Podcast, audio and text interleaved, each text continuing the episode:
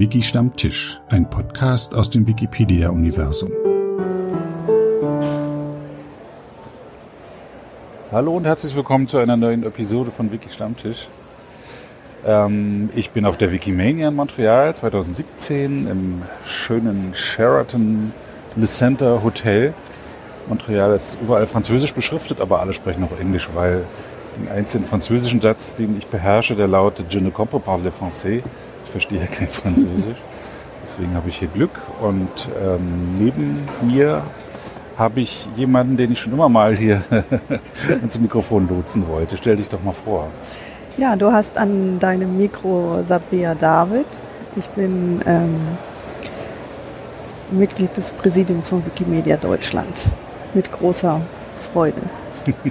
Und sonst noch was? Was bist du sonst so? Ich bin sogar Tims Deputy derzeit. Oh, stellvertretend. Ja, genau. Ah. Ja. Und sonst so außerhalb der Wikimedia-Welt? Außerhalb der Wikimedia-Welt befasse ich mich auch mit der digitalen Kultur und habe das äh, Slow Media Institut gegründet. Wir forschen. Slow Media. Ja, Mhm. Slow Media. Wir haben den äh, Also- Slow Food Ansatz übertragen auf Mhm. Mediennutzung und auf also Veränderungsfreude heißt es aber auch. Mhm. Und äh, die digitale Kultur mit Sinn und Verstand und Wunsch zum Guten nutzen. Mhm. Und da forschen, äh, forschen und beraten wir. Das ist sozusagen mein Hauptberuf. Äh, how can we use this for good? Mhm. Und wie kann man das nutzen? Ja, indem man es äh, embraced. Ich bin gerade irgendwie komplett im, ähm, im, im, im Sprachkauderwelsch. Ja, indem man es äh, mit, mit Freude umarmt und keine Angst vor Veränderungen hat, aber trotzdem äh, den Hut aufbehält. Also ähm, sich klar macht, dass wir Menschen das sind, die die digitale Gesellschaft gestalten müssen und auch aktiv und uns überlegen, wie wir das haben wollen, wie wir meinen, dass wir das zum Guten nutzen können. Mhm. Dass sie Sonst, uns nicht übergeholfen wird und damit vielleicht auch Rechte entzogen werden oder Möglichkeiten genommen werden, sondern dass wir die Chancen wahrnehmen. genau, also dass wir, dass wir das Heft des Handelns dann nicht aus der Hand geben, Mhm. sondern, sondern äh, uns, uns bewusst sind, dass, dass wir dass wir da derjenige sind, der bestimmt, die Technik soll ja uns zu Diensten sein, nicht andersrum. Mhm. Und dann kommen Leute und fragen euch, wie geht denn das? Ja, genau, wie geht denn das? Also das ist, wir, wir haben ja einen eigenen Ansatz entwickelt, den äh, Slow Media Ansatz und ähm, der auch irgendwie tatsächlich weltweit beforscht wird zu, zu unserer eigenen Überraschung. Mhm. Also es gibt richtig Doktorarbeiten über uns und Oberseminare und so, von denen Mhm. man aber nur zufällig äh, zufällig durch einen Backlink mitkriegt, ja. Und man Mhm. denkt sich, wieso rufen die nicht mal an? Ja? und natürlich wäre ich auch total gespannt, was da in, in Konstanz in dem Oberseminar über uns, ja. Aber man ist dann irgendwie sozusagen nicht mehr Herr der Dinge. über- Sind die zu schüchtern oder warum? Nee, Ich weiß es nicht, keine Ahnung. Das ist wahrscheinlich, kommen die gar nicht auf die Idee, dass wir ja lebende Objekte sind. Ich denke, ihr noch- seid digitale Avatare. Ich, äh, nee, keine Ahnung, ich weiß es nicht. Ja, es ist natürlich auch schön, dass man da irgendwie was offenbar was produziert hat, was die Leute zu, zu Das Gedanken Fall, genau. darüber, darüber inspiriert und so. Aber natürlich bin ich selber total neugierig und würde das, äh, würde das Parallele gerne zu wissen. Vikipedia, wo man ja dann auch überrascht ist, wo dann die eigenen Werke plötzlich Äh, plötzlich tauchen die auf. Ja, Mhm. ja gut, aber äh, die sind ja auch meant to äh, be viral. Also ne? In, Ja. insofern ist das dann auch schön. Das soll ja auch ähm, zirkulieren. Ja, ja, und der, das Geschäftsmodell ist die praktische Anwendung der, der Theorie, weil Grund, Grundlagenforschung ist das eine und das andere ist, wie kann man das praktikabel anwenden und da haben wir zum Beispiel den digitalen Arbeitsschutz entwickelt. Der definiert das, ähm, was bedeutet das für die Arbeitswelt, also wie kann man eine positive, konstruktive Arbeitskultur etablieren. Und kann einem ja so ein Word-Dokument nicht auf den Fuß fallen. Was hat, inwieweit hat der Arbeitsschutz was damit zu tun? Ja, also nicht Arbeitsschutz in dem Sinne äh, Stolperfallen und Mhm. so. Und tatsächlich gibt es, was so digitale Arbeitsplätze angeht, sind die Arbeitsschutzrichtlinien sehr stark auf dieses äh, ja, operative, also Flimmerfrequenz, Lichteinfall und so. Und ähm, sehr viele von den äh, ja, eher negativen Effekten kommen halt durch die Nutzung. Also es ist Mhm. die soziokulturelle Begleitung. Also wenn du zum Beispiel E-Mails ist äh, eigentlich bei jedem im Unternehmen der totale Wahnsinn. Mhm. Und ähm, da geht es eben auch darum, wie man so die die Arbeitsprozesse und die Erwartungen so aufeinander abstimmt, dass die Leute auch überhaupt nicht zum Arbeiten kommen. Also die, Bei Flow und Fokus ist ja etwas, was die Leute sich wünschen, um in Ruhe sich in ihre Arbeit versenken zu können. Und ähm, in, in den meisten Arbeitskontexten geht das aber gar nicht die mehr. kriegen dann halt 5000 E-Mails am Tag und müssen selber noch aussortieren, was wichtig ist und was nicht. Genau. Mhm. Und äh, dann äh, gibt es halt so kulturelle Effekte, wie ich setze möglichst viele Leute in CC, äh, Genau. damit ich wichtig bin und auch keiner beleidigt ist, weil er die Mail nicht gekriegt Genau, hat. und da verzahnt sich halt ähm, Verhaltens- und Verhältnisprävention, weil ähm, da, du tatsächlich an der Art, also mediales Klima habe ich das genannt, da kannst du eigentlich total viel ablesen von der Unternehmenskultur. Also wie du sagst, genau, Mhm. Äh, wie sind die Leute jetzt gewöhnt, ähm, Arbeit zu messen, ja? Mhm. also quantifizierbare Ja, Arbeitsleistung. Genau. Viele Mails, viel Arbeit. Ja, also wer, sehe ich, wer, wer schreibt, der bleibt und wer sichtbar ist, der hat viel gearbeitet. Und äh, das ist einer dieser Mysterien für mich, dass natürlich sowas wie Nachdenken nicht quantifizierbare Arbeitsleistung ist und deswegen auch so allgemein ein bisschen zu kurz kommt. Ich kenne so Geschichten, wo äh, ähm, der neue Chef äh, ins Büro reinkommt und erwischt dich dabei, wie du gerade die Beine hochgelegt hast und aus dem Fenster starrst. Mhm. Und dann sagt, hier wird nicht nachgedacht, hier wird gearbeitet. Ich habe da ein Und sehr da hat er den Menschen gerade unter, dabei unterbrochen, was das Produktivste für die ganze Firma ist. Nämlich, dass jemand Genau. nachdenkt über seine Arbeit. Und das macht, das macht tatsächlich sehr viel unserer äh, gesellschaftlichen Fehlentwicklungen aus, glaube ich. Dieses, äh, dieser Fokus von quantifizierbarem im Vergleich zu diesen eher weichen Komponenten. Und äh, ich habe auch so eine sehr legendäre Pilot-Workshop-Reihe mit einem DAX-Unternehmen gehabt, wo Mhm. äh, der Vorschlag, äh, fünf Minuten aus dem Fenster gucken, nachdenken, die Dinge sich fügen lassen, zu geradezu also Reaktionen hervorgerufen hat, als, dass ich dachte, habe ich jetzt irgendwas total Revolutionäres Abscheu. gesagt? So, oh Gott. Ach so, oder nee, es wurde direkt umgerechnet in, also Ach so. in Arbeitszeitkosten äh, und so. Ja, das, das gibt es und ähm, allgemein geht es da um äh, so digitale und nicht digitale Kulturen und das sind ja Denkkulturen und das ist, hat ja auch sehr viel mit Wikipedia zu tun, ähm, wie man eine Gesellschaft schafft, in der diese positiven Dinge, die durch digitale Infrastrukturen ja ermöglicht werden, auch äh, gelebt werden können. Also das Mhm. Zusammenarbeiten, das Dezentrale und das ist ja was wahnsinnig Positives, was auch auf eine digitale Gesellschaft eine unheimlich positive Auswirkung haben kann, wenn uns das gelingt, ohne äh, äh, ja, also hier heißt es ja äh, healthy, healthy communities and Gesunde. good faith commun Mhm. communication und so. Ja, das sind natürlich diese ganzen Herausforderungen, die man hat. Aber wenn einem das gelingt, dann schafft man ja was ganz Großartiges, wie zum Beispiel Wikipedia. äh, Healthy Community, also gesunde Communities und eine, eine, die Annahme, dass die Leute guten Willens sind. So funktionieren ja viele Firmen gar nicht. Äh, und jetzt mit dem Digitalen das einzuführen, wäre natürlich ein guter Ansatz, aber tatsächlich, ähm, wenn es, ähm, wenn jetzt keine begleitete Einführung von, von digitalen Medien ist, dann bildet ja die, der Umgang damit einfach nur das ab, was schon da ist. Nämlich, dass ich, ich wichtig bin, wenn ich ähm, früh zur Arbeit erscheine und spät gehe, Genau. egal was ich zwischendurch geleistet habe, äh, dass ich ähm, mit eiligem Schritt zum Kopierer gehe und nicht langsam, dass ich, ähm, wenn ich ein, zwei Tage im Urlaub war, stolz damit angebe, dass ich 80.000 E-Mails genau. in meinem ähm, Postfach habe, was vorkommt, das ist keine ausgedachte Zahl. Das sind tatsächlich genau, also da sprichst du genau das an, was, was die Probleme sind, nämlich diese Kombination aus ähm, gelernten Arbeitskulturen und Unternehmenskulturen ins Digitale übertragen. Also wenn du eine Präsenzkultur hast, die hat in der vordigitalen Arbeitswelt hieß das, du musst äh, jeden Tag zwei Überstunden machen, bis der Chef zur Tür rausgeht, dann kannst du auch gehen.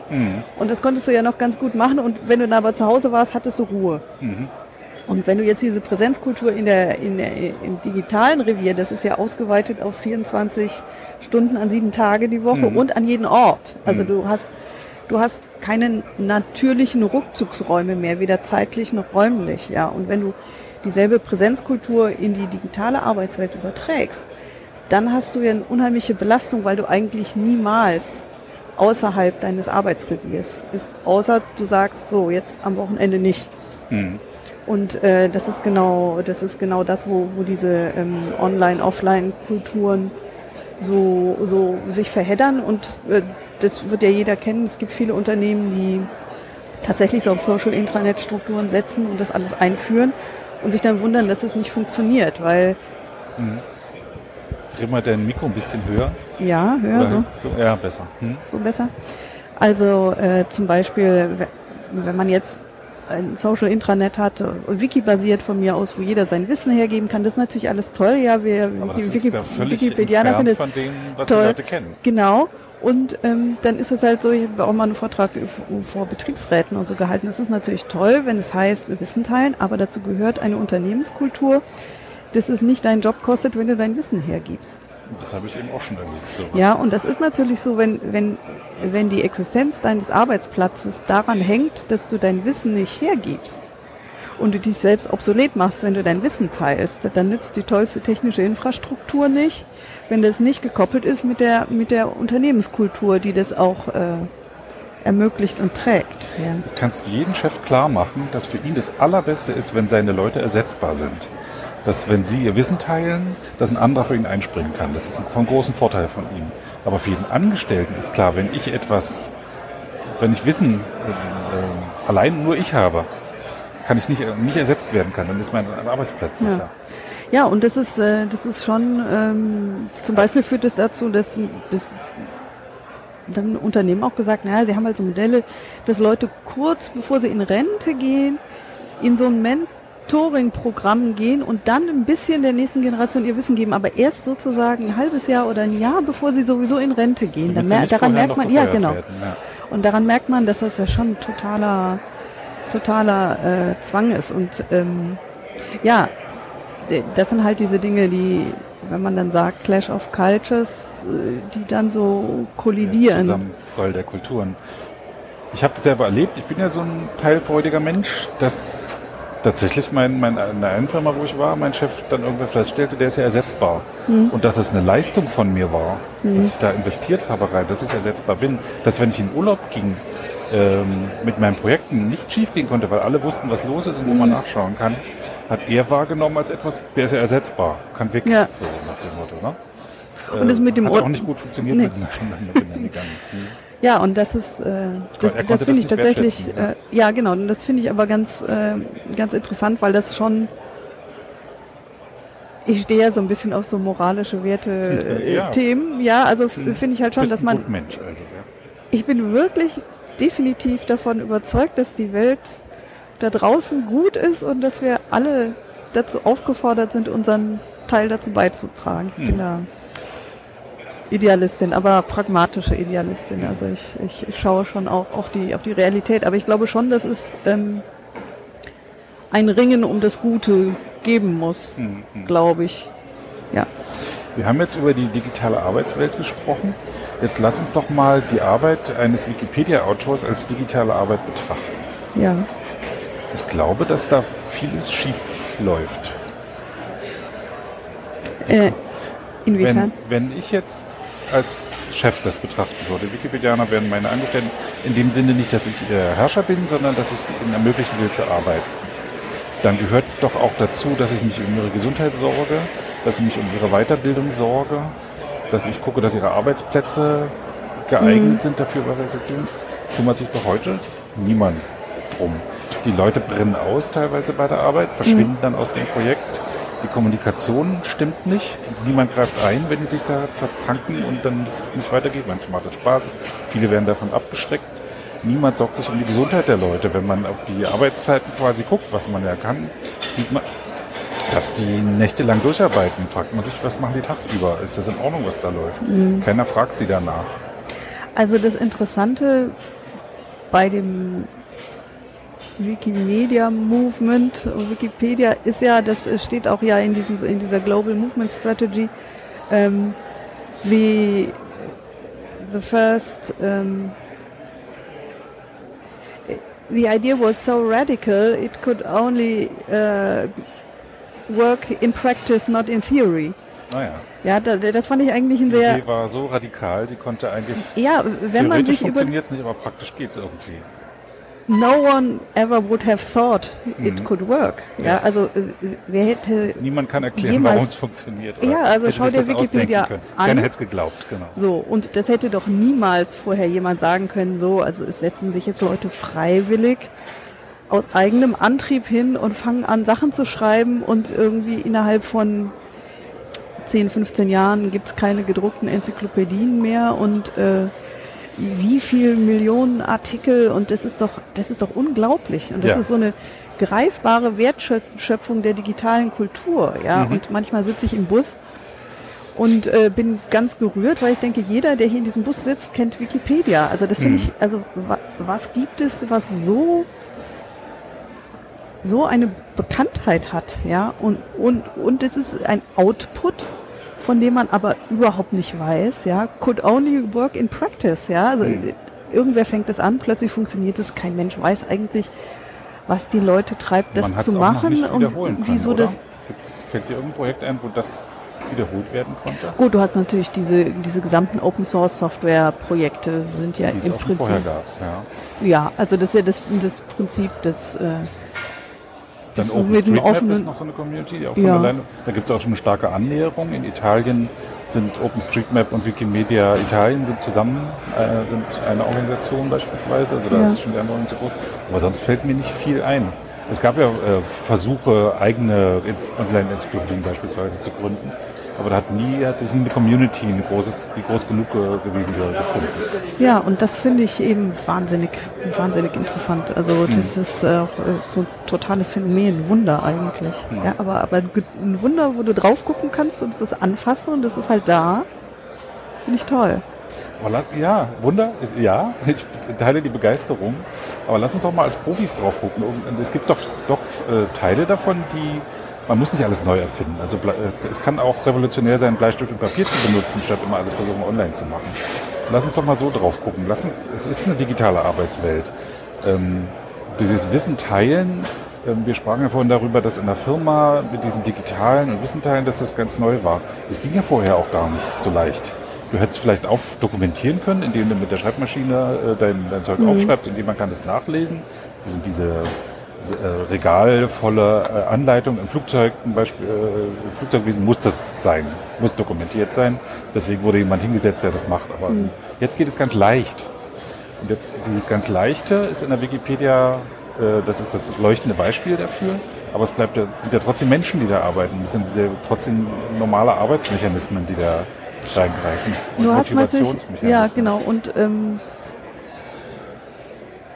du hast natürlich schon auch eine Gratwanderung, wie soll ich sagen, man sagt ja die kostenlos Kultur im Internet, ja. Und ähm, es ist natürlich immer eine Schwierigkeit, wenn du so Plattformen hast, äh, deren äh, Produkt sozusagen auf ehrenamtliche Arbeit basiert, wenn am Ende aber doch irgendwie ein Geschäftsmodell steht, das in irgendjemandes Kasse läuft. So, da, das ist natürlich irgendwie, also Bewertungsportale oder, oder so, ja. Und das ist natürlich irgendwie, Funktioniert auch sehr gut. Siehe Äh, die Rezeptportale, ja, die genau wie Wikipedia funktionieren, nämlich Ja. Leute schreiben mit großer Begeisterung Rezepte auf und es Genau. wird monetarisiert dann über Werbung. so gut. Da sind wir natürlich äh, jetzt als Wikimedia, sage ich mal, raus, weil wir ja, weil wir ja, ne, also nicht, äh, Warum nicht sind wir da raus? Weil wir ja nicht in dem Sinne ein Geschäftsmodell sind. Genau, wir, sind, Und- wir haben das Geschäftsmodell. Wir- Guck mal, wir haben hier was Schönes, gib mir so viel, wie du denkst, dass es wert ist. Genau, und wir stecken das wieder rein. Ja. Also ne, so in das, wo wir denken, so, so supporten brauchen wir wir, das um am das besten, um es, genau. Also wir wachsen natürlich Die auch und so. Und die Idee dahinter. Und wir bewegen ja auch viel Geld. Mhm. Ne? Aber Verhältnismäßig wenig. Ja, Muss man also auch mal sagen, ne? dass für einen Naturschutz, für, für eine einzelne Vogelart mehr Geld ausgegeben wird als für Wikipedia weltweit. Wenn, es gibt bayerische Vereine, die größeren Umsatz haben Ach, als? Wikimedia-Verein. na, ich Äh, denke immer schon, wir, wir, wir bewegen viel, äh, viel viel. Geld, aber wir bemühen uns halt, es direkt wieder rein in die Sache reinzustecken. Das ist natürlich Ja. bei diesen anderen, bei diesen anderen Sachen nicht. Und ähm, da hast du in der digitalen Kultur immer dieses einerseits dieses Ehrenamtliche, andererseits ist das ja auch Prekariat. Also das im Grunde kann, kann sich das ja eigentlich auch keiner wirklich leisten, weil ich meine, seine Miete zahlen muss man auch.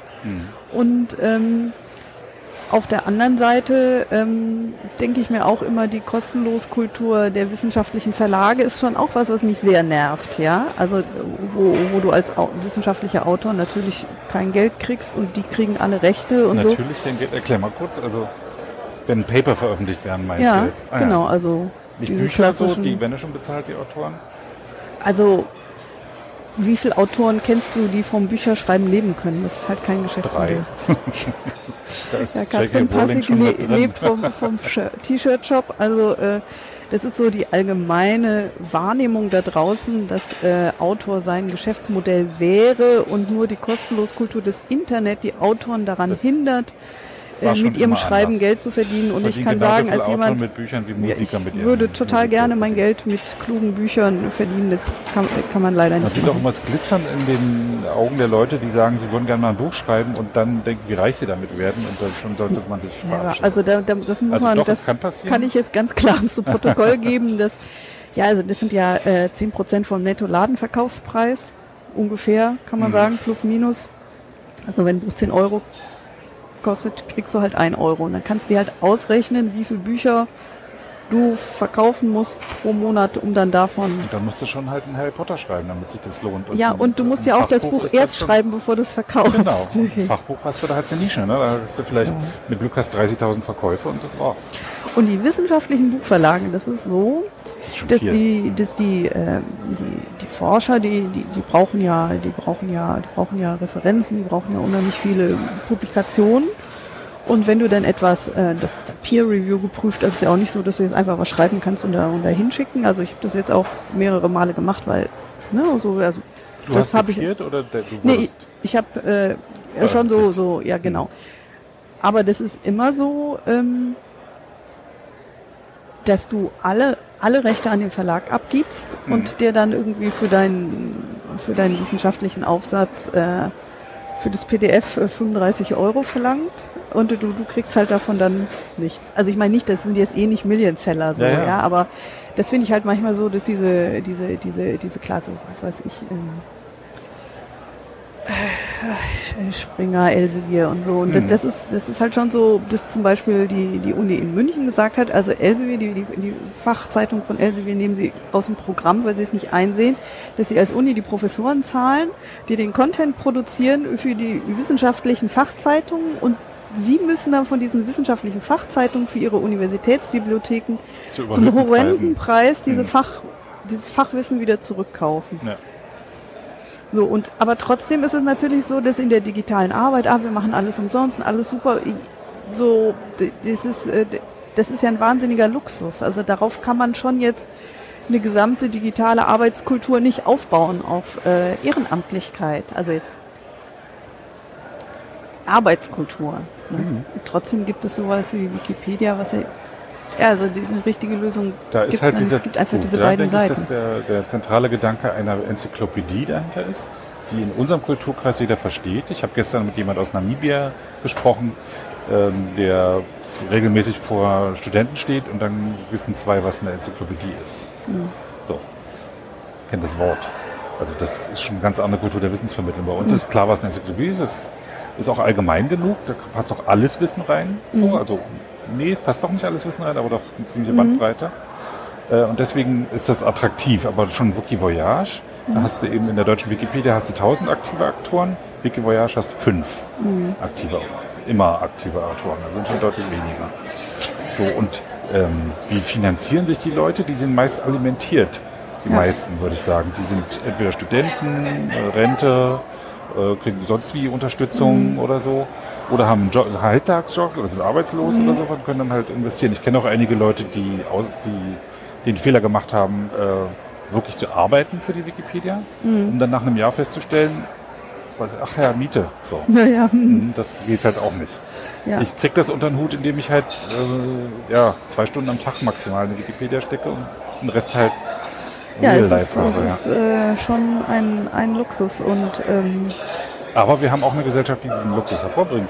Wir haben in Deutschland drei, jetzt wieder runter auf dreieinhalb Millionen Arbeitslosen.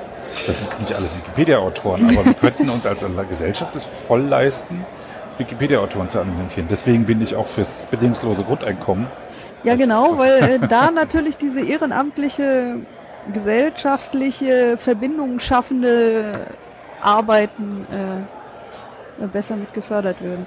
Ja, also ähm, ich wollte jetzt zwei kluge Sachen zu dem sagen, was du gesagt hast, die sind mir beide entfallen. Ich habe dich wieder weggequatscht, tut mir leid. nee, kein Problem. Irgendwas mit dem mit der Enzyklopädie. Ähm, ja, also das ist jetzt zum Beispiel auch Teil des Global Movement Prozesses, was ich interessant finde.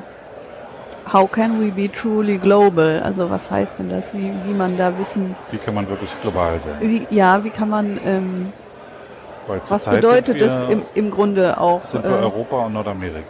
Weil du Punkt. sagtest, dass man in Afrika erklären muss, was eine Enzyklopädie ist. Da gibt's Mhm. eben andere Formen möglicherweise der Wissenstradierung, die, die vielleicht auch interessant sind. Hört euch mal auf Wikijabber demnächst die Folge mit Peter Gallert an. Da wird es deutlich, sehr schön beschrieben. Ja, ich finde das äh, sehr interessant. Also da, da kommt man zu, zu ganz spannenden Sachen. Das andere klug ist mir jetzt, ja, also die entfallenen Sachen kommen einem immer wahnsinnig klug vor. Dann fallen sie einem wieder ein und man denkt sich, naja, okay, so, so wahnsinnig klug war es jetzt gar nicht. Denkt euch, denkt euch jetzt was wahnsinnig Kluges, was ich jetzt gesagt hätte. Ja, oh, ich weiß es sehr zu schätzen. ich habe über Alimentierung gesprochen, Arbeitslose, äh, Enzyklopädie, wie arbeitet man, nachts arbeiten, Ja, sowas. Wer schreibt eigentlich in der Wikipedia? Ist ja auch ein spezieller Typ, der nur schreiben kann. Ich glaube, das unterschätzen wir auch noch stark mit unseren Kampagnen, neue Autoren zu finden, dass wir, dass nicht jeder in der Wikipedia schreiben kann. Nicht jeder, nicht, sagen wir mal, nicht jeder ist Artikelautor. also interessanterweise ist das so, so meine Erfahrung eigentlich, dass Leute, die in die Wikipedia schreiben oder sich da insgesamt ähm, engagieren, jetzt auf verschiedene Arten, ja, das sind oft Leute, die Zeit und oder Begabung übrig haben. Hm. Manchmal nur das eine, manchmal das andere, manchmal beides. Hm. So, und das finde ich eigentlich ganz interessant. Also es ist schon auch ein Magnet für, für interessante und auch sonderbare Leute. Ja, Also finde ich. Also ja, ja. setze Also mich da immer gerne so an die Tische dazu und Genau. und äh, und, äh, und äh, hör so zu, was das für Leute sind, ganz spannend. Wir reden nun viel über Wikipedia natürlich, oder ich rede viel über Wikipedia. Es ist auch das Hauptprojekt. Nun wird hier in dem Movement immer Beyond Wikipedia gesagt. Mhm. Und mein Eindruck ist, dass der Fokus auf Beyond gesetzt wird. Also ähm, wir sind ja in diesem globalen Movement Strategy Process. Vielleicht sollten wir mal dieses, für die Hörer, die es jetzt nicht wissen, Ja. sagen, was dieses Movement eigentlich ist. Die meisten kennen, alle kennen Wikipedia, hat es ja selber gesagt, genau. zwei vielleicht nicht, so jedenfalls im europäischen Kontext. Aber Movement, ja, was ist denn das Movement? Genau, das, das, ist, das ist eigentlich so die Grundfrage jeder, jedes Strategieprozesses. Äh, was, worüber reden wir überhaupt? Ja, weil, Ja. was sind wir überhaupt? Und es gibt ja, ähm, Wikipedia ist ja das Produkt, wie, wo ich eben gesagt habe, jeder im Bus kennt das, Mhm. aber ähm, die Struktur dahinter, also in unserem Fall in, in Deutschland ja auf Vereinsbasis, bei der Foundation ist das ja eine Stiftung, ähm, die das Ganze auch mit den Servern, mit Infrastruktur, mit äh, politischer Arbeit äh, fördert. Das kennen halt nicht viele. Das ist Wikimedia, also statt PM in der Mhm. Mitte, daran kann man das unterscheiden. Und die äh, Foundation in San Francisco, die Wikimedia Foundation, hat letztes Jahr sich überlegt, hm, eigentlich müssten wir mal können wir uns nicht immer darauf ausruhen, super, wie gut das geklappt hat und wir machen jetzt alles genauso weiter, sondern wir müssen uns schon auch überlegen, äh, wo wollen wir jetzt in, in, in 10, 15, 20 Jahren sein und welche Fragen müssen wir uns eigentlich, ich übersetze das jetzt so wie ich, Ja, ja. also ich glaube, das ist auch so gedacht, ähm, äh, welche Fragen müssen wir uns eigentlich jetzt stellen und in Zukunft, in nächster Zeit beantworten, um äh, 2030, das ist so der Horizont, der da gesetzt ist, ähm, äh, weiter gut, gute Arbeit machen zu können. ne? Also von Also- 2017 zu 2030. Genau. Mhm. So. Und äh, das sind eigentlich diese Fragen. Dazu gehört, wie du gesagt hast, äh, wer sind wir überhaupt? Ja. Mhm. Und, und dann auch, wo wollen wir hin und wie verstehen wir unsere Rolle? Und äh, Movement ist natürlich ein sehr weit gefasster Begriff. Mhm. Und das heißt eben nicht nur diese Vereins- oder Stiftungsstruktur und nicht nur die Festangestellten und die ehrenamtliches äh, Präsidium oder Board und auch nicht nur die Community, also jeder, der irgendwie in irgendeinem Wikimedia-Projekt reinschreibt, Wikipedia oder ein Foto hochlädt oder so, ist ja auch Mhm. Teil des Movements, sondern auch, äh, ja, das ist eben die Frage, wie weit fasst man das? Wer gehört dann möglicherweise ja auch jeder Leser, der potenzieller Beiträger ist, könnte ja auch zum Movement gehören. Und ähm, das Interessante finde ich, wir, wir machen ja im, im, im deutschen, also jetzt mit Wikimedia Deutschland, wir sind ja auch in einem Strategieprozess und natürlich sind unsere Fragen äh, vom Fokus her ein bisschen anders. Ja, also wir überlegen uns natürlich schon auch, was ist unsere Rolle als Wikimedia Deutschland im Verhältnis zu diesem globalen Movement. Ja, also Mhm. wie kann unsere Rolle sein? Wie können wir da unsere ja durch die vielen Ressourcen, die wir haben, etwas herausgehobene Position so verantwortlich nutzen, dass es, dass es äh, der gesamten Idee des freien Wissens am besten nutzt und welche Konsequenzen ergeben sich daraus. Und wenn du aber jetzt diesen Strategieprozess ganz auf dieser globalen Ebene hast, dann hast du natürlich nochmal an andere Fragestellungen. Also zum Beispiel, how can we be truly global? Also was heißt das im Grunde, wenn wir sagen, wir wollen ein globales, äh, eine globale Bewegung sein für freies Wissen, nicht nur im Global North, sondern auch in, in Regionen, wo vielleicht eben nicht die Enzyklopädie die Standardmethode ist, Wissen weiterzugeben. Und das Mhm. finde ich sind sehr interessante Fragen, die sich daraus dann eigentlich ergeben. Ja, also muss man dann nicht auch vielleicht äh, unsere Vorstellung von Wissen hinterfragen? Müssen wir das in Deutschland? Nee, das ist nämlich das Interessante. Das müssen wir in Deutschland natürlich nicht tun, weil wir können uns auf unserer eurozentrischen Sicht und, und, Wir und äh, haben unsere Technik nämlich gefunden, um Wissen weiterzugeben. ja, das Büchern entspricht ja auch unserer, genau, also wir wir schließen da an die, an die Aufklärung an und Wir an haben die halt die Enzyklopädisten Ältesten, und wir stehen die ja in oben am schönen sitzen Und Tradition. die einem dann Geschichten erzählen, wie es früher war und so wurde der Wissen übermittelt. Na, ich bin ja natürlich auch ein bisschen Märchenforscherin und Mhm. befasse mich Ah, viel ja. tatsächlich mit, ähm, also mein Grundansatz auch zum Verständnis der digitalen Kultur hat auch damit zu tun, äh, was sich durch die digitale Welt verändert zwischen Schriftlichkeit und Mündlichkeit. Also weil Mhm. sie ja durch digitale Medien, meine Grundthese, ähm, äh, nach, nach der Zeit der statischen Schriftkultur des Buchdrucks, die ja kulturhistorisch eigentlich nur eine kurze Zeit ist, vermischen sich äh, Elemente der, der mündlichen Tradition mit denen der Schriftkultur. Also Du meinst, hast- mit dem Digitalen kommt die mündliche Kultur wieder hoch? ja, das ist äh, deswegen äh, die Wiederbelebung diskursiver Formate. Also du hast äh, diese ganzen äh, Hm. Sozialen Medien, äh, digitale Medien und soziale Medien, wie zum Beispiel Twitter, Facebook, äh, Snapchat, WhatsApp, das sind, das ist zwar Schrift, aber im Grunde funktioniert es wie ein Gespräch. Mhm. Und dadurch vermischen sich ähm, die, die, die mündliche Kommunikationsform mit der schriftlichen Kommunikationsform. Und bei Wikipedia hast du es auch. Das ist, das ist äh, ein Wikipedia-Artikel ist Schrift, aber es ist nicht statisch wie im Buch. Das ist eine Erzählung. Ja. Es ist im Grunde äh, wie ein Volksmärchen, wo jeder, wenn er das weiter tradiert und verändert, äh, mit, mit verändern kann. Das ist, das ist nichts Statisches, sondern etwas Bewegliches. Und das ist noch äh, stärker mit Video. Und Leute lesen sich halt nicht mehr eine Anleitung durch, wie sie ein Loch in die Wand bohren, sondern gucken sich ein YouTube-Video an. ja, wobei ein Video dann wiederum statisch ist. Weil es nicht nachher verändern kann. Ja, genau. Ah, ja.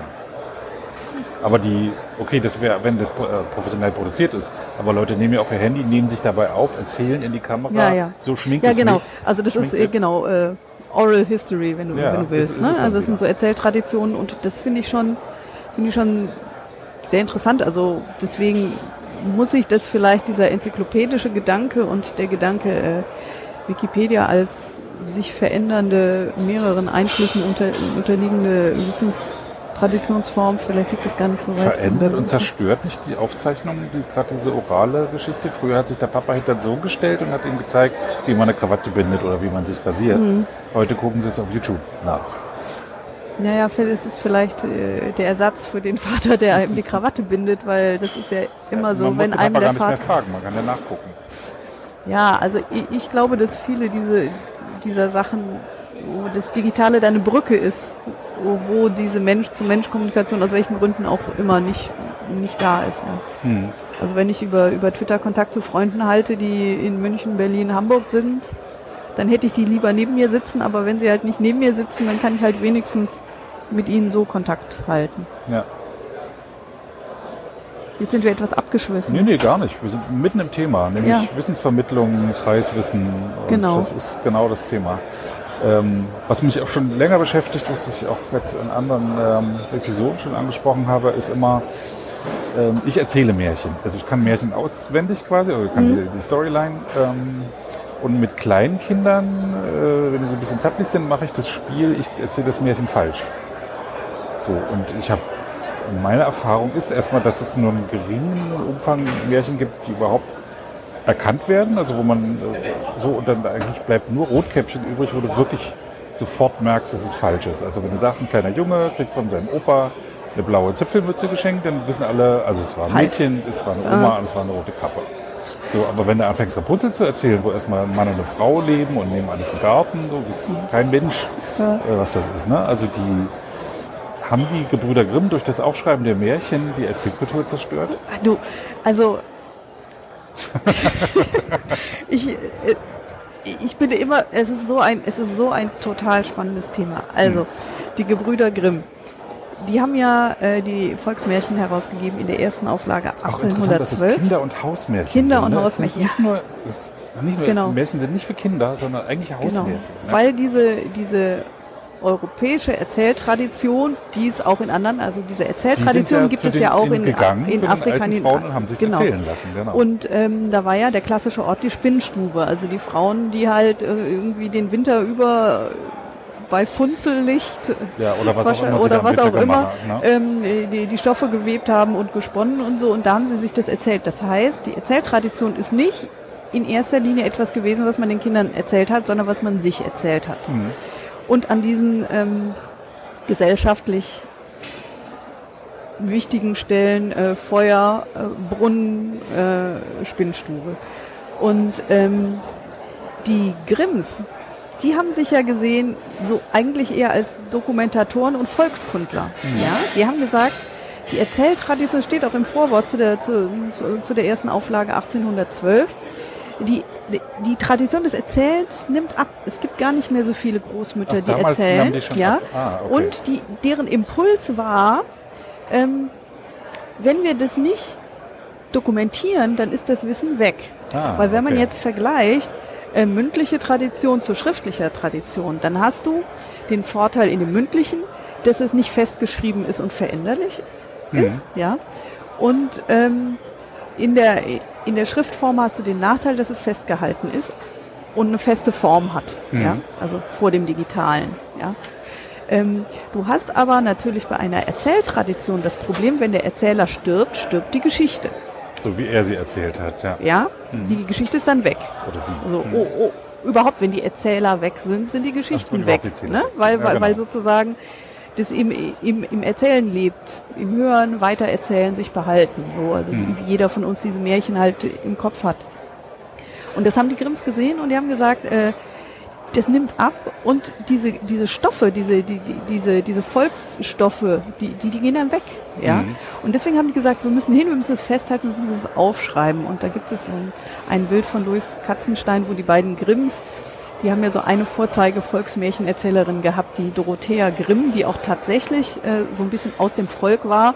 Wenn man genau hinschaut, waren viele äh, Märchenbeiträgerinnen ja hugenottische Bürgerstöchter, die so in Salons erzählt haben. Das Ach. heißt, das war gar nicht jetzt so auf dem Dorfplatz oder so, aber die Dorothea Viehmann, ähm, die war tatsächlich die Tochter äh, äh, in Kassel. Ich, Brauhaus Knallhütte, da hat sie ihre, ihre, die gibt's auch heute noch, das Brauhaus, äh, am Tisch gesessen im Wirtshaus ihrer Eltern und hat die Geschichten der fahrenden Leute. Und das ist natürlich interessant, Ah, dass so okay. äh, Märchenstoffe tatsächlich auch schon so einen sehr europäischen Kontext haben. Deswegen Man hast du ja, ja ähm, viele Motive in vielen Genau, genau. Und das ist, das ist halt interessant. Und dadurch, durch dieses Weitererzählen, ist das so, dass nur diese ähm, übergeordneten allgemeinen Themen übrig bleiben, diese Reifungskrisen und diese, ne, also was so ein Märchen ausmacht, da hast du ja diese ganzen lokalen Sachen sind durch das Erzählen über Generationen und über verschiedene Länder weg. Hm. Ja, also du wirst da jetzt nichts finden, wo du sagen kannst, okay, das, äh, das spielt jetzt in Frankreich, äh, das spielt jetzt in Kassel, das spielt da, Mhm. sondern du, es bleiben nur diese allgemeingültigen Sachen übrig. Und das ist ja ein bisschen auch dieser Kondensierungsprozess, der so spannend ist. Und die, die Grimm haben gesagt, okay, wir müssen das festhalten, weil wenn keiner mehr erzählt, dann weiß, sind- die Sachen weg. Und dann haben die in der Erstauflage das zusammengesammelt und ähm, dadurch haben sie das aber wieder festgeschrieben. Mhm. Ja, also sie haben es bewahrt und gleichzeitig aber festgeschrieben. Weil wenn du sagst, ich erzähle das Märchen falsch, dann würdest du es aus einer mündlichen Tradition sagen, falsch gibt's da nicht. Also wenn du das mit blauer Zipfelmütze weiter erzählst und in drei Generationen ist es halt eine blaue Zipfelmütze, ist es eine blaue Ist okay Zipfelmütze, so, ja. ne? Wenn die Mhm. sich evolutionär sozusagen, also wie Ja. nach einer Löschdiskussion so, ja, Mhm. also was sich am Ende durchsetzt, wo jeder sich ne, dazu committen kann, das ist dann halt. Hm. Und dieses richtig oder falsch, also ist die blaue Mütze oder die rote, die, also die äh, Rote Kappe. rote Kappe oder die Hm. blaue Zipfelmütze richtig, das ist ja, geht ja von sozusagen von dieser Druckkultur Ah, aus. okay. Und das Spannende ist, finde ich, dass Märchen trotzdem immer noch irgendwie so total adaptierbar sind in ganz vielen verschiedenen, ob du da jetzt irgendwie Otto, Otto Walkes hast, der dann einen Film draus macht, du hast, das sind einfach diese Stoffe, die tauchen in ganz vielen verschiedenen Sachen auf und das ist genau eigentlich dieser Gelenkpunkt zwischen mündlicher und schriftlicher Tradition, die Gebrüder Grimm. Und so wie die Grimm die Schriftform festgeschrieben haben, hat Disney das bildlich festgeschrieben. Wenn du heute ein Kind fragst, mal mal die kleine Meerjungfrau auf, kommt Ariel raus. Ja, weil man nimmt dann Stoffe auf und prägt die wieder. Ne? So. Und genauso gut könnte das aber wieder umgeprägt werden auf irgendwas anderes. Und das Interessante in Bezug auf äh, digitale Kultur finde ich, dass ähm, eben diese, diese, diese beiden Kulturtechniken so vermischt werden. Das Mhm. war eigentlich auch der Start meiner Forschung, dass ich gedacht habe, Wikipedia funktioniert im Grunde wie ein Volksmärchen. Mhm. Also äh, nur, dass du nicht äh, in der zeitlichen horizontalen über Generationen diese Filterprozesse hast, so was bleibt übrig, wenn viele ein, einen Stoff weitertragen, weiter bearbeiten, sondern eigentlich synchron, dadurch, dass die technische, ne, dass die Infrastruktur das ermöglicht, dass mehrere Leute gleichzeitig an einem Stoff schaffen Quasi gleichzeitig. Ja. quasi gleichzeitig und natürlich gibt es ja Mischformen und dann gibt's ja bei Wikipedia-Autoren doch den Autorenstolz. Ne? Also Ja. man denkt immer, alle, Bei alle schreiben gleich. Ist es nicht. Also in, insofern ist es so eine, so eine Twitter-Form in, Mhm. in verschiedenen Abstufungen, die aber ganz spannend ist, finde ich. Wikipedia-Artikel gibt ja verschiedene Ansätze. Manche lieben diese Infoboxen, was eigentlich eine Darstellung in, in Datenbankform ist oder tabellarischer Form. Dieser Vogel hat äh, dieses Gefieder oder vom Asteroiden, so Umfang, Umlaufbahn. Und dann gibt es auch den Fließtext. Und ähm, es gibt Ansätze, jetzt diesen automatisch zu erzeugen. Aber das eigentlich Interessante ist ja, dass gerade schwierige Sachverhalte wie Sage. Wie beschreibe ich eine Sage? Das könnte keine Datenbank hergeben, wirklich. So, das muss ich erzählen. So, oder auch wie äh, historische Ereignisse werden ja in jeder neuen Generation neu erzählt. Auch Biografien werden neu erzählt. Schwerpunkte werden anders gesetzt. Die Einordnung ist verschieden. So, also eigentlich äh, ist sind Wikipedia, guter Wikipedia-Artikel ist eine gute Erzählung. Ja, interessant. Und dann das Ringen um das Narrativ. Ne? Ja. Weil natürlich äh, über Fakten kann man sich so, was in die Infobox passt, äh, hat irgendwie eine klare Kategorie und es ist irgendwie verifizierbar, da kann man sich schnell einigen. Aber Hm. es ist ja auch so ein bisschen das Ringen um, was ist jetzt Das ist wahr oder richtig oder was ist der. Also, was ist berühmt? So, ne? Ja. Oder der, der, der Wichtige. Was ist wichtig? Für den einen ist es wichtig, für den anderen nicht. Ja, oder was ist überhaupt wert, abgebildet zu werden in einer Enzyklopädie? Genau. Also da- oder auf Wikipedianisch heißt es ja, was ist relevant? Ja, ja, die Relevanz. Hm. Sehr interessant finde ich, dass die ähm, Relevanzkriterien in, auf der deutschen Wikipedia, wenn du die, das hat, ich weiß nicht, vier, fünf Seiten, wo genau bis runter Da, minutiös große als Autor gegeben hat, bist du relevant. Äh, ich, äh, Mit wie es Büchern. noch? Äh, ja, drei. Drei, Selbstverlag. drei Romane nicht im Selbstverlag oder vier Sachbücher. Also das ist ja noch, es ist alles noch oder und dann wurde auch gefragt, was ist jetzt mit Gedichten? Wie viele Gedichte? Also so, also das ist auch so ein bisschen der deutsche Wunsch nach Quantifizierbarkeit und dass du das alles ganz exakt machen kannst. wenn du auf der englischsprachigen Wikipedia guckst, dann heißt es schon mal nicht Relevanzkriterien oder Relevance oder so, sondern Notability. Und das finde ich Mhm. interessant, weil es hat nicht diese deutsche Moral, dieses, es ist nicht relevant, das hat ja sowas sehr Strenges. Und Notability, ist heißt, ja, oder? aufschreibens, ne, so, also, also, das ist, das, das gehört halt so, das ist im Kanon drin und das ist notable. Ja, also, so, das ist wert, dass es ins Protokoll aufgenommen wird, aber das ist irgendwie, finde ich, neu- neutral, also, weniger, hatte weniger diese Strenge.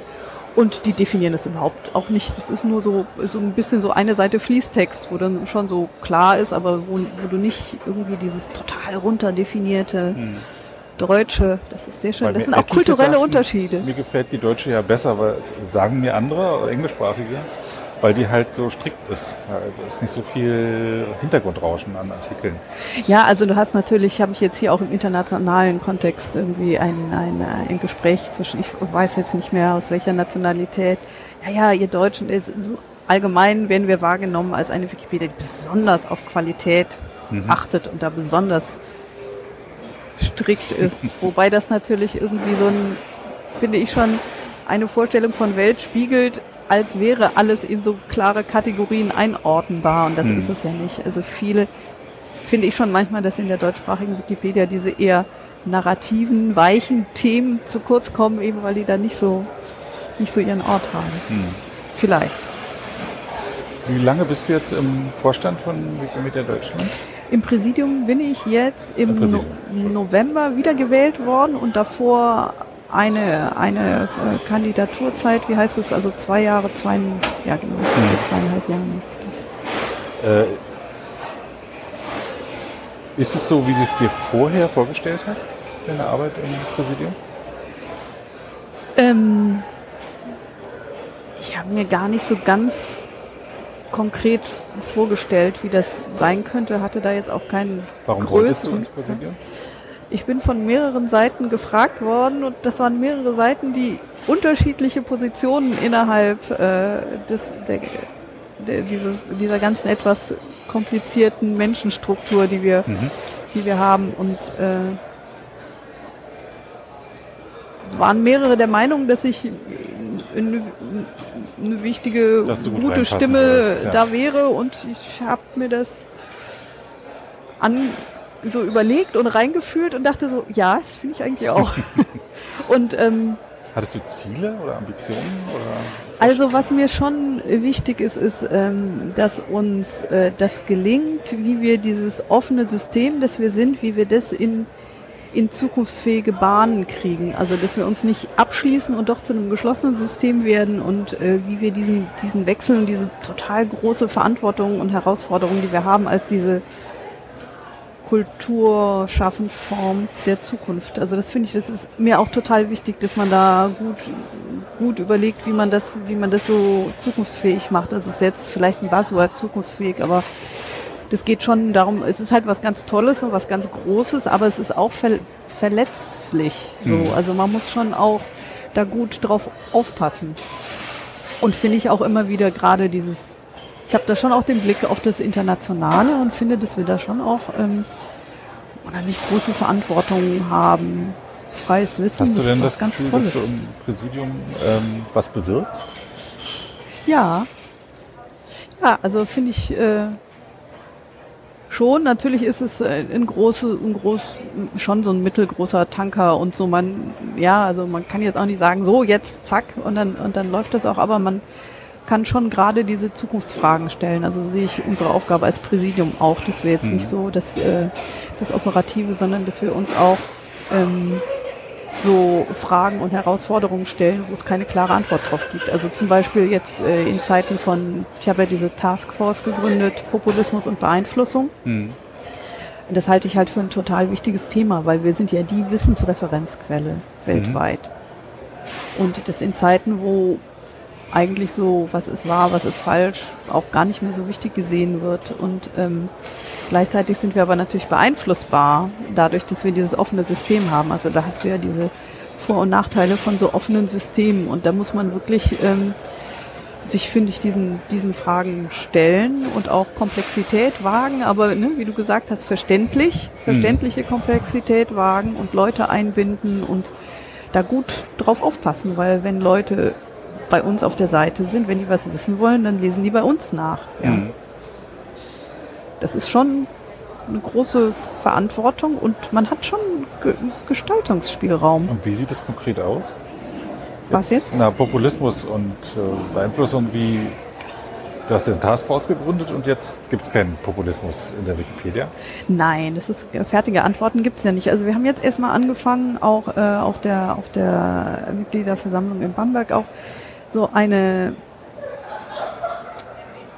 eine Liste, so eine Struktur zu machen, ein Denkmodell, an welchen Stellen berührt uns das überhaupt? Weshalb müssen wir uns damit befassen? Weil du kannst natürlich über Populismus und Beeinflussung, Rechtspopulismus und Fake News, da kannst du natürlich jetzt erstmal fünf Jahre rumforschen, die Zeit Mhm. haben wir ja gar nicht. Das heißt, wir haben erstmal überlegt, an welchen Stellen überhaupt betrifft es uns. Und da hast du natürlich verschiedene Ebenen. Du hast auf Content-Ebene, also auf inhaltlicher Ebene hast du äh, jemanden, der in die Wikipedia reinschreibt, weil er irgendeine Agenda hat. Mhm. Ja, dann hast du ähm, das auch, also mittel unmittelbar und dann aber auch mittelbar zum Beispiel über die Quellenlage. Ja, also was ist zum Beispiel, wenn die sogenannte Qualitätspresse nicht mehr Qualitätspresse ist, sondern immer mehr in Richtung äh, äh, Fake News geht, was referenzierst du dann noch? Also das beeinflusst unsere, unsere Quellen und unsere ja, äh, äh, Strukturen von Verlässlichkeit und Reliability und so basiert ja darauf, dass wir verlässliche Quellen haben, die wir referenzieren können. Wenn die Mhm. nicht mehr verlässlich sind, dann beeinflusst uns das ja auch. Und zum Beispiel beeinflusst uns das auch, wenn äh, wir in einem Artikel über Klimawandel auf eine Studie auf der White House-Seite verlinken und Trump jetzt sagt, äh, Klimawandel gibt's nicht mehr, wir nehmen die, das ganze Kapitel aus der Seite weg, dann fehlt uns ja auch was. Ja, und das, das sind so verschiedene Sachen. Gleichzeitig hast du äh, da Einfluss auf unser System, zum Beispiel durch äh, Einschränkungen im Zugang. Ja, also was jetzt äh, die Türkei, die einfach sagt, hier äh, Wikipedia schalten wir ab. Ja, und da hast du äh, noch mal verschiedene Möglichkeiten, also auf äh, wie du da, dann, dann kannst du halt überlegen, okay, wie kannst du dagegen Vorgang, vorgehen, äh, Zugangseinschränkungen, gehst du dagegen technisch vor, ne? Oder juristisch. Und ähm, dann hast du noch äh, verschiedene Arten, wie uns das alles beeinflusst, so auf gesellschaftlich-moralischer Ebene. Also wenn insgesamt Validität und äh, gesichertes Wissen sowieso in Frage gestellt wird, ja, dann wird ja auch unser Grundkonzept in Frage gestellt. Oder wenn die Leute denken, nein, die Wikipedia, da kann ja jeder reinschreiben, also so. Ne? Also wir sind da schon, finde ich, von verschiedenen Ebenen und Seiten äh, beeinflusst durch das Thema und ähm, das äh, sortieren wir jetzt erstmal und sammeln halt auch, welche verschiedenen Möglichkeiten man dann äh, machen kann, um dagegen vorzugehen. Mir fällt gerade was ganz anderes ein. Ich werde dich nachher fragen, ähm, was, was wäre, wenn du über Nacht Königin der Wikipedia geworden wärst? Was würdest du dann als erstes anordnen? Also äh, steckt schon mal die Frage weg, dass ich ein bisschen gären kann Geil. Jesus Maria. Ja, aber jetzt zu deiner Frage, wer ist, äh, was du gerade erzählt hast, wer ist denn dieses Wir? Wer, mit wem hast du dich denn da beraten? Ähm, äh, die Taskforce die besteht aus äh, Lukas, Harald, mir und beratend Johanna. Also das ist jetzt erstmal sozusagen also innerhalb des Leute äh, aus dem Präsidium Präsidiums. und Johanna ist Mitarbeiterin. nee, die Johanna, die ist ja auch Präsidiums, Ach, auch äh, Präsidium. seit, seit November. Genau. Ah ja. Und ähm, in Bamberg, sagtest du, äh, auf der Mitgliederversammlung da was passiert? Ich habe das nicht mitbekommen. Ich, dieses Denkmodell, was wir entwickelt haben, äh, habe ich da an, an eine Pinnwand gehängt und da sollte, sollte und durfte jeder ähm, ergänzen, was, ähm, und zwar sowohl die Ebenen, an denen uns das betrifft, als auch ähm, äh, was man dagegen tun kann. Die Arbeitsweise im Verein. Ähm, ich meine, die, der Verein hat jetzt wie viele Mitglieder? 10.000, 15.000? Äh, in, insgesamt Irgend 50.000. 50.000, Ja. ja. aktive um die 2000 Ja. und, und Fördermitglieder. Und, ähm, wenn wir Mitgliederversammlung sagen, dann ist es ja immer eine zufällige Menge an Leuten. Mhm. Dort Gerade in Bamberg waren es sehr viele, die zum allerersten Mal da waren, äh, Fördermitglieder waren seit einem Jahr Ja. oder zwei und einfach mal hinkommen wollten. So, die eigentliche Denkarbeit findet eigentlich nur im Präsidium statt, oder? Also die eigentliche Denkarbeit findet nur im Präsidium statt. Das würde ich niemals sagen. Die, also es findet im Präsidium Denkarbeit statt, das kann Mhm. ich sagen, aber es ist natürlich nicht die einzige Denkarbeit. Also wenn dass du dich jetzt hier mit mir hinsetzt und mich von der Rolltreppe pflückst, obwohl ich eigentlich noch halb gejetlaggt und so, äh, das ist ja, ist ja auch eigentliche Denkarbeit. Also Ja, ich finde, ich ähm, auch, Denkarbeit findet auf allen Ebenen statt, bei jedem, der irgendwas beiträgt, bei jedem, der liest und sich denkt, ach, da könnte man was verbessern und sogar in der Geschäftsstelle findet ja Denkarbeit Mhm. Ja, statt. ja, ich ne? Also das heraus, und, herauskitzeln. nein. Weil du jetzt Ja. da Das sagst, wäre- das Tag wäre brauchst auch und dann sind es nur Präsidium, das heißt es nur, aber ausschließlich Präsidiumsmitglieder. Nee, also ich sehe unsere Rolle als Präsidium schon so, dass wir, dass wir uns mit den Dingen befassen und überlegen, wie können wir da welche Akzente setzen und das dann weitergeben an die verschiedenen Stellen, wo dann wiederum was passieren kann. Wir können das ja nicht alles alleine machen, aber wir haben ja da auch eine Podiumsdiskussion gehabt bei der Mitgliederversammlung zu dem Thema. Und da geht es jetzt erstmal darum, äh, da sozusagen den Scheinwerfer drauf zu richten und dann äh, It's a Wiki, ne, sozusagen ähm, vielleicht auch äh, weltweit halt zu schauen, welche, welche Möglichkeiten gibt es. Ich war auch auf der Wikimedia Conference, habe ich auch eine Session zu dem Thema gemacht. Die Wikimedia Conference, äh, erklärst du kurz, was das ist? Das ist äh, die, die große Weltkonferenz. Das ist ein die- jährliche Ja. Treffen, findet traditionell in Berlin Berlin, statt. und dann kommen aus jedem Chapter oder jedem Land kommen dann zwei, drei Leute. Genau, Genau. und das sind dann irgendwie 350 Leute aus äh, 70 Ländern in 50 Sprachen, wunderbar. Und ähm, ja, da ist es halt so, da hat halt die Inderin erzählt, also dass die zum Beispiel machen, dass sie äh, eine bestimmte Liste haben, wen sie äh, bannen können, wer halt nicht irgendwie, wenn jemand in einer besonderen Partei ist oder so, der da irgendwie jetzt nicht Mitglied werden kann. Und äh, der Vertreter aus äh, der Wiki, Wikimedianer aus Ukraine, der hat halt gesagt, dass sie ein großes Problem haben, zum Beispiel in der Auseinandersetzung mit, mit Russland, weil Russland sehr viel mit, ähm, ja nicht Fake News, sondern ähm, offenbar mit so vermeintlicher Wissenschaft, also so Pseudowissenschaft. Das ist ja auch sowas, was dann vielleicht ein sozusagen in der Wikipedia als Quelle landet, aber es ist eigentlich keine wirkliche Wissenschaft, sondern es dient halt dazu, ähm, äh, wissenschaftliche Diskurse durch vermeintliche andere zu relativieren. Hm. Ja, also, also es ist zum Beispiel Alternative Fakten. da. Ja, genau, und das sind halt alternative Fakten, Also die im Fakten. Grunde beliebig sind, die Also eigentlich nur die Rolle haben. Ja, Fakten, genau, ja. also die relativ, so, so, dass dann die Leute denken, everything is opinion. Okay, man kann so denken, man kann auch so denken und so. Und das Hm. sind schon so Beeinflussungsmechanismen. Und das finde ich halt interessant, wenn man dann so mit, mit Leuten aus aller Welt zusammensitzt und jeder kann eigentlich so einen Baustein beitragen oder Hm. Daniel Bauer, der irgendwie so eine technische Möglichkeit hatte, wie man, wie man bei der Türkei jetzt sozusagen einen Umweg schalten könnte, um, um, um Mhm. Leuten zu ermöglichen. Den zu, so, Mhm. ja. Und da geht's halt auch eigentlich darum, dass, finde ich, dass, dass wir als Präsidium uns überlegen, welche Gestalt könnte man dem geben und dann, wo könnte man jetzt vielleicht was schaffen, wo so Wissen zusammenfließen kann. Hm. Macht Spaß, im Präsidium zu arbeiten? Ja.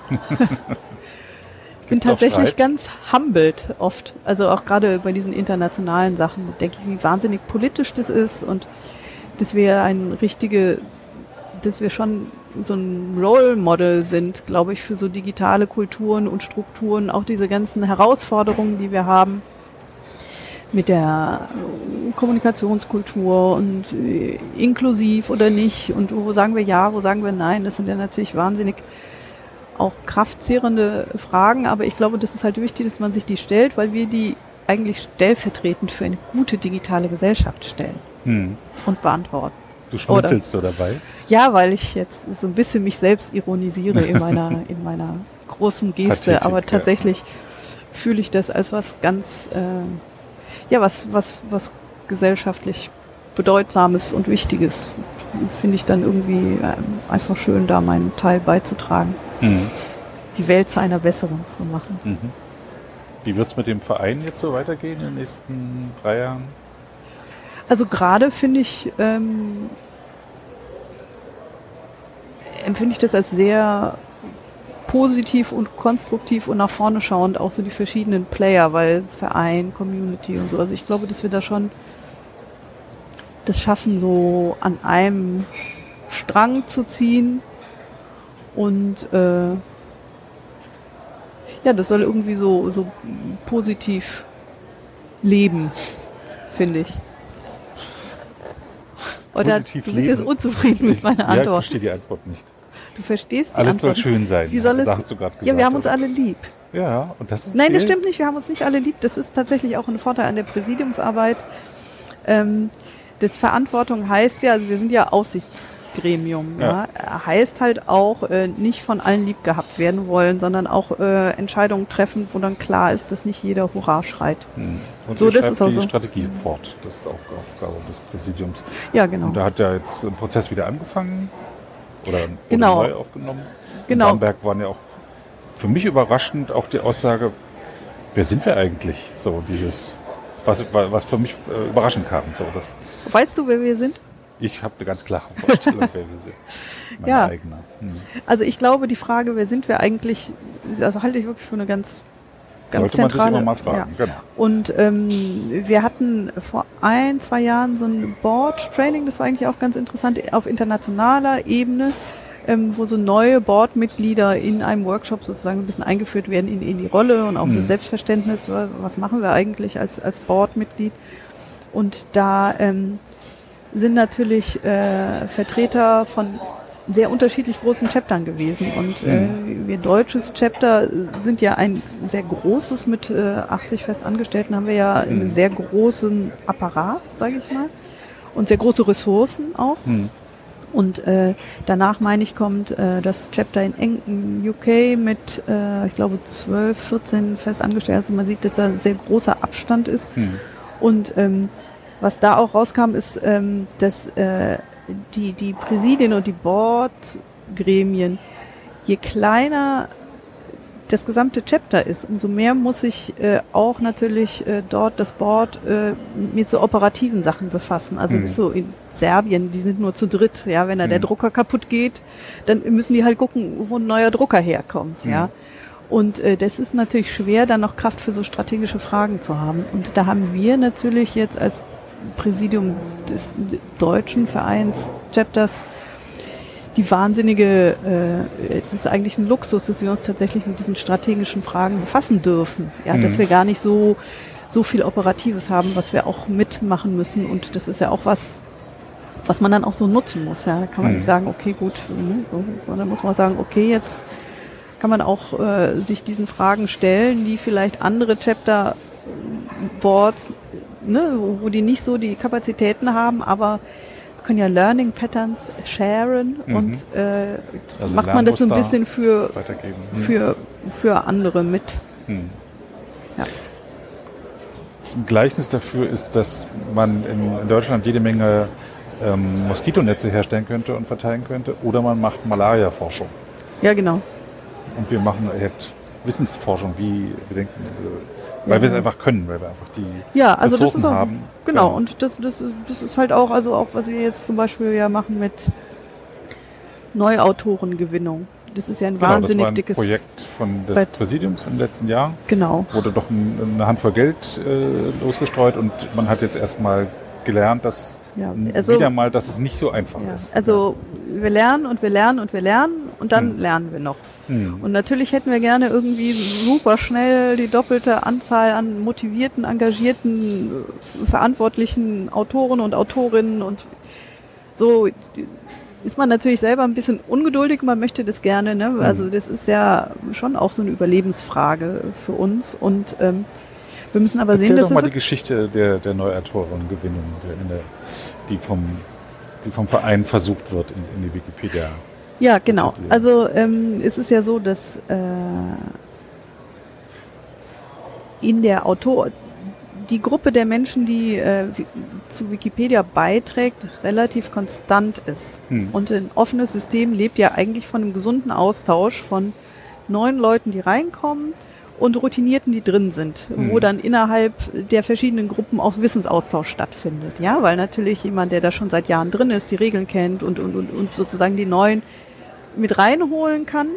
Und äh, so, so kann man auch wachsen und die, sich, sich den Entwicklungen anpassen. Ja, das, sind, das, ist ja das Überlebensprinzip von offenen, offenen Systemen, dass die so, dass die so durchlässig sind und dass sie nicht statisch sind. Also Mhm. nicht immer dieselben Leute, die sich immer enger zusammenscharen. Und äh, das ist aber natürlich ein Mechanismus, der sehr schwer herzustellen ist. Den kann man sich wünschen, aber man muss eben versuchen, da an verschiedenen Ebenen anzusetzen. Also man muss sowohl die Durchlässigkeit in, in, in alle Richtungen muss man irgendwie muss Infrastrukturen schaffen, die diese Durchlässigkeit ermöglichen. Also äh, Was heißt das konkret? ja, also du musst zum Beispiel jemand, der einen Wikipedia-Artikel liest und er findet einen Kommafehler oder ist jetzt äh, Experte in einem Gebiet oder von mir aus nicht ein Experte, sondern, sondern er hat halt ein, ein Wissen, das er da beitragen könnte oder sie, ja, dass den Leuten dann klar ist, dass äh, welche Gestalt die Wikipedia hat, eigentlich in unser aller Verantwortung liegt. Also nicht nur in der des Vereins und auch nicht in der der bestehenden Community, sondern eigentlich in jedem, der der da eine Lücke sieht und, und, und, und da rein könnte. Mhm. Ja, das ist so eine Hürde, die ich als sehr groß empfinde, weil ganz viele auch so, im Be Bekanntenkreis gar nicht, denen das gar nicht so bewusst ist, dass sie eigentlich auch eine aktive Rolle, zumindest eine potenziell aktive Rolle haben. Und dann äh, gibt es natürlich äh, die, das ist die Durchlässigkeit sozusagen von außen nach innen. Dann äh, musst du natürlich auch äh, so eine so eine Basis schaffen, eine Durchlässigkeit von innen nach außen. Also wa- was allgemein die letzten Jahre über Willkommenskultur genannt wird und Welcoming Community und und und äh, Good Faith Community. Also dass auch ein Nährboden da ist, äh, dass jemand, der von außen kommt, mit seinem, was er bisher alles noch nicht weiß, aber mit dem, was er im Gepäck hat, was dort noch nicht da ist, auch da äh, wurzeln kann sozusagen. Ne? Und ähm, was wir überlegt haben als äh, ersten Start ist vielleicht diese Banner-Kampagne, dass man auch nicht nur Das heißt, Bannerkampagne heißt, dass ihr Werbebanner in der Wikipedia Ja, also das, das war so der Grundgedanke, genau, Hm. dass wir nicht nur um Spenden werben, sondern analog auch um Kommata und Hm. äh, und Gedanken und und und und Wissen. Hm. Ja, also dass man das äh, einerseits dieses was wichtig ist, ja, dass wir das Geld haben, um das zu tun, aber es ist auch wichtig, sozusagen das Wissen, was in den Köpfen der Leute ist, Die das, wir- Leute das ist auch eine Art Spende. drauf auf das Banner und landeten wo? Genau, und da gibt's äh, verschiedene, das muss natürlich auch immer in Absprache mit Community und so. Und da gibt's halt jetzt in, in diesem Jahr gab's verschiedene Kampagnen, die auch den Zweck hatten, das zu testen, was jetzt die Leute überhaupt anspricht und Mhm. ähm, was führt zu wie viel mehr Nutzer äh, Accounts und was wiederum zu mehr Edits und so. Und das ist wirklich einfach ein ganz langer Weg, aber das, wir haben da auch einen ziemlich langen Atem und wir halten es nach wie vor für wichtig und wir lernen und lernen und lernen und passen das halt immer an. Hm. It's a Wiki. Und das ist was, wo ich denke, das können nur wir als deutsches Chapter machen. Also, die, also es es ist, wir müssen da eben auch unheimlich viel ausprobieren und, und, und gucken, was geht, was geht nicht, wie, wie machen wir es noch besser, wie können wir, wie können wir, wie können wir das machen? Das, das kann ein kleines Chapter kann das überhaupt nicht Hm. leisten. Was hat, was hat, was wurde jetzt gelernt nach einem Jahr, glaube ich? Also es gibt, es gibt eine Seite, äh, wo, wo das alles äh, dokumentiert wird, was, Hm. wa, was gemacht wird und was die Ergebnisse sind und was die nächsten Schritte sind. Hast du da jetzt so einen, kannst du da einen Abriss geben oder jetzt nicht so? Ich, also ich, ist ich egal. gebe dir den Link, den kannst du Ja, dann drunter Dann setzen. setzen wir dann drunter, genau. Ja, genau. Also die, was mir im Gedächtnis geblieben ist, ist halt, dass es äh, erstmal die weit unter den Erwartungen geblieben ist, Mhm. was, was äh, die Gewinnung von Neuautoren äh, betrifft. Äh, dass ähm, äh, ich arbeite ja auch im, im Online-Marketing äh, oder habe da gearbeitet, jetzt in der Marktforschung. Und da fand ich die Konversionszahlen eigentlich sehr gut. Also wie viele das Banner gesehen haben, wie viele draufgeklickt haben und dann auch eine Aktion gestartet haben. Also das hat eigentlich ganz gut, das hat eigentlich ganz gut funktioniert. Aber dann die Erwartung da rein, wie schnell dann wer, dann Autor wird, da muss man vielleicht an den Zielgruppen schrauben, wen man anspricht. Es gibt ja immer diese Ideen, in Bibliotheken sich aufzubauen, aber das ist falsch. Das, also das ist nicht falsch, sondern das Ergebnis bringt nichts. Die Leute, die dahin gehen, sind nicht unbedingt Autoren. Und noch ein Weg ist äh, meiner Ansicht nach äh, nicht, nach nicht unbedingt nach Autoren zu suchen, sondern ich habe vorhin mit der Projektmanagerin äh, von Search and Discovery, äh, der Search and Discovery Abteilung von der Wikimedia Foundation gespro gesprochen. Da ging es um Übersetzung. Wir brauchen Leute, die die Oberfläche übersetzen. Also mhm. suchen wir Leute gar nicht unbedingt Autoren, sondern und auch, auch nicht unbedingt Rechtschreibfreaks, sondern wir suchen Übersetzer. Wir suchen Leute, die Grafiken machen. Mhm. Wir äh, suchen Leute, die Bilder beschreiben, der dann äh, mhm. drunter schreibt, was da zu sehen ist. Ja, also tatsächlich äh, ist das ja aber diese, diese gesellschaftliche Grundaufklärungsarbeit, die man machen muss, dass es vielen gar nicht klar ist, auf wie vielen Ebenen man das äh, da beitragen kann. Also dass das mhm. gar nicht, also ich, äh, also meine persönliche Meinung ist auch, man muss jetzt gar nicht als Ziel äh, den Autor eines neuen Artikels oder so unbedingt, mhm. weil äh, einen neuen Artikel anlegen und den auch durchkriegen durch durch alle ne, durch, durch alle alle Hürden ist ist glaube ich wirklich schon ziemlich schwer. Also ich feiere da tatsächlich ähm, alle, die kleine die, Alle, die jetzt zuhören, noch nie editieren, es geht, es geht. Man kann. ja.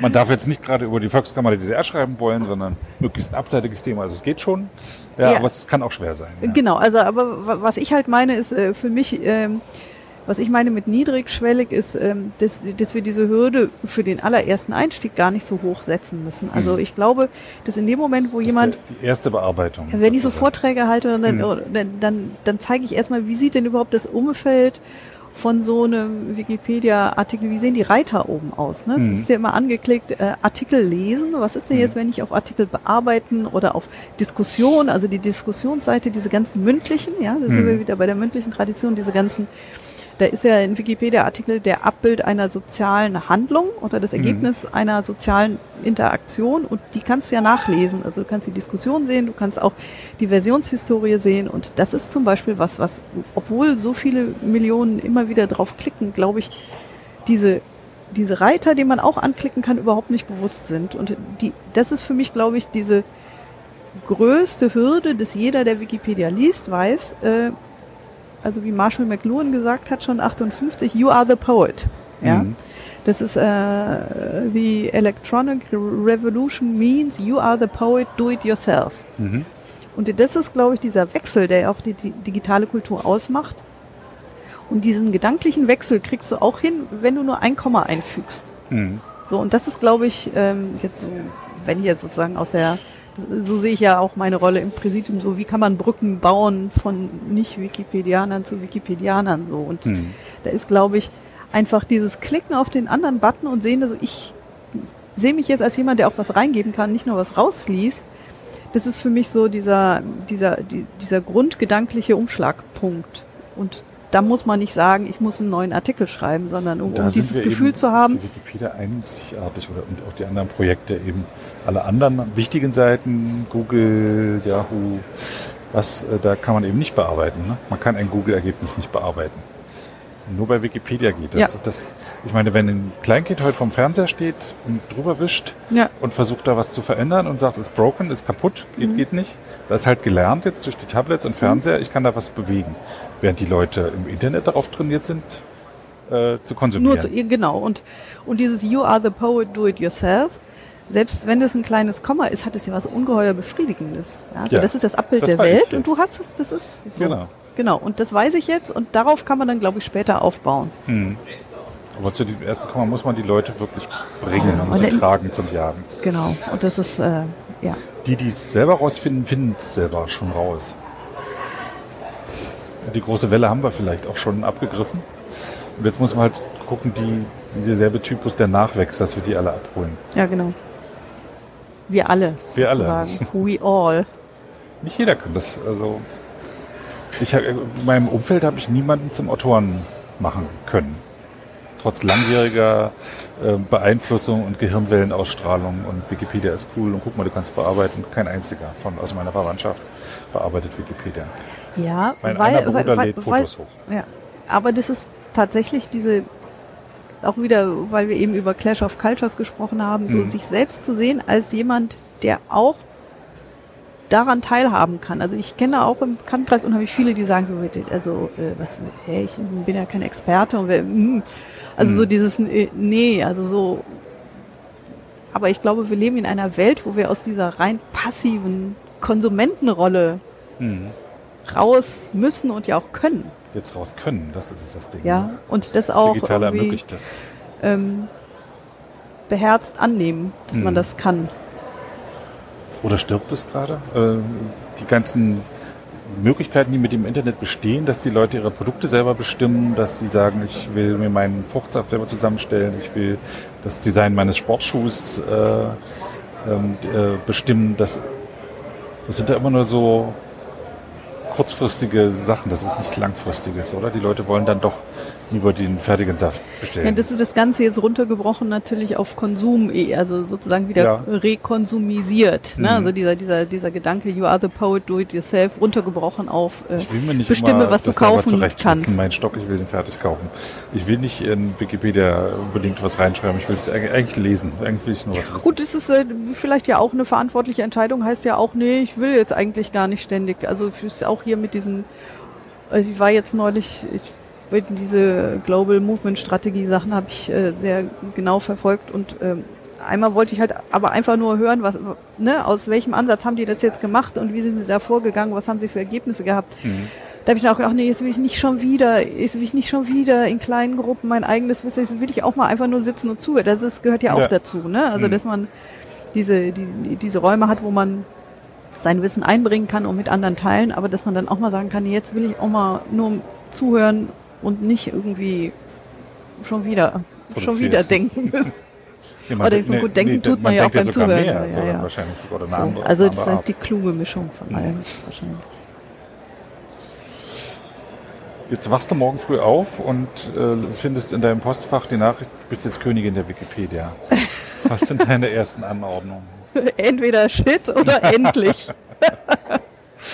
oh, nee, ich weiß nicht, ich bin die Königin von. Weiß nicht, das sind jetzt voll bei Prinzip, du, du verstehst das Prinzip. Ne? Also du bist jetzt als die Macht plötzlich. Alle hören auf dich und äh, jubeln dir zu. Und du kannst jetzt sagen, du bist jetzt die gütige Königin und sagst, Leute, Genau, natürlich eine, ich bin eine gute, genau. Ich Genau. bin natürlich eine, eine gütige und gute Königin. Die wird natürlich äh, ihre Macht teilen. Das ist klar, aber trotzdem den Hut aufbehalten. Mhm. Und was würdest die du jetzt bestimmen?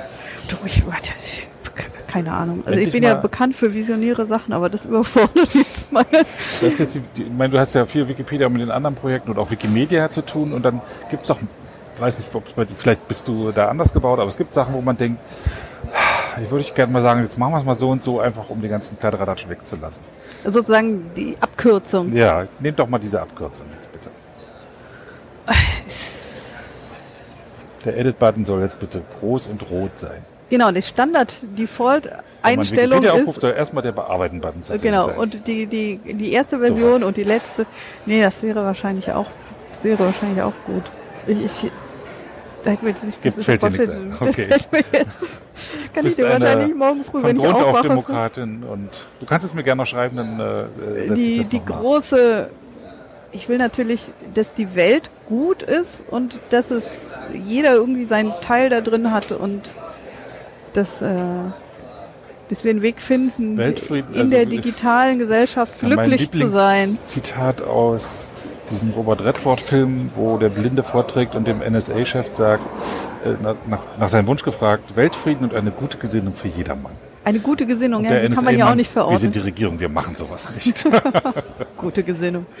Nein, äh, in, in einer digitalen Gesellschaft glücklich sein und Teil, wahren. teilhaben am demokratischen, partizipativen Projekt. Demokratie ist Arbeit. Das macht nicht jeder. ah, verdammt harte Arbeit, Mhm. ja. Wie überhaupt das ganze Leben, ja auch nicht nur, nicht nur ein Spaziergang ist, aber ein Mhm. schöner. Ja, und hier scheint die Sonne wieder, nachdem gestern das Foto mit einem Wolkenbruch beinahe weggespült wurde. Ja, das war, das war ein, ein, ein magischer Moment, wieder plötzlich durch diese Straßenschluchten. Man konnte fast schwimmen darin. Also man Ja, war in fünf. Sekunden durchnässt. Das war Ich habe wirklich. nach zwei Sekunden einen Eingang gefunden, wo ich mich unterstellen Aber das ist ja schön, reinigendes Gewitter, jetzt klare Luft Hm. und nachher auf dem Mont Royal im, in Montreal. Hm. Das, das ist jetzt so der Plan. Und da oben habe ich dann vielleicht die Vision. Die deutschen Klugscheißer haben schon wieder übersetzt und gesagt, wir sind der Königsberg übrigens. Ne? Ach, Königsberg, Mensch. Die Enzyklopädisten, die wissen alles. Ich danke dir für das Gespräch. Sebastian, sehr gerne. Was spielen wir für Musik zum Abschluss? Was spielen wir für Musik? Was hast du denn? Alles, alles, was unter freier Lizenz steht. Klassik, Ska, Rock, Punk. Ska-Rock, Punk. Irgendwas. Ska, Rock, Punk, bitte. Ja, Ja, okay, genau. gerne. Tschüss. Mit ein bisschen Romantik. Tschüss.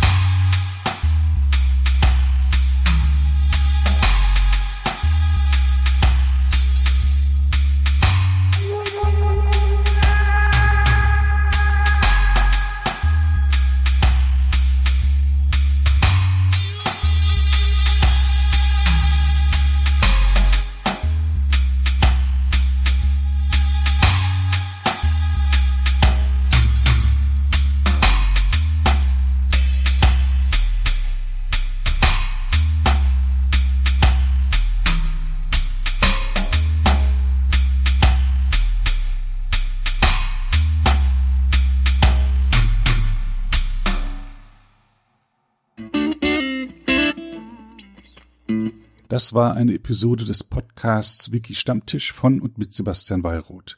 Die Episode steht unter der Lizenz Creative Commons Namensnennung 4.0, abgekürzt CC by 4.0. Diese Lizenz erlaubt Ihnen erstens, die Episode zu teilen, also das Material in jedwedem Format oder Medium zu vervielfältigen und weiter zu verbreiten. Zweitens dürfen Sie die Episode bearbeiten, also das Material remixen, verändern und darauf aufbauen, und zwar für beliebige Zwecke, sogar kommerzielle. Ich als Lizenzgeber kann diese Freiheiten nicht widerrufen, solange Sie sich an die Lizenzbedingungen halten. Die Lizenzbedingungen lauten, erstens, Sie müssen als Urhebernamen Wiki Stammtisch, Sebastian Wallroth angeben. Zweitens, Sie müssen die Lizenz CC BY 4.0 angeben. Drittens müssen Sie, wenn möglich, einen Link zur Lizenz beifügen. Viertens müssen Sie angeben, ob Änderungen vorgenommen wurden. Fünftens dürfen Sie diese Angaben in jeder angemessenen Art und Weise machen, allerdings nicht so, dass der Eindruck entsteht, dass ich als Lizenzgeber gerade Sie oder Ihre Nutzung besonders unterstützte. Zuletzt dürfen Sie sechstens keine zusätzlichen Klauseln oder technischen Verfahren einsetzen, die anderen rechtlich irgendetwas untersagen, was diese Lizenz erlaubt.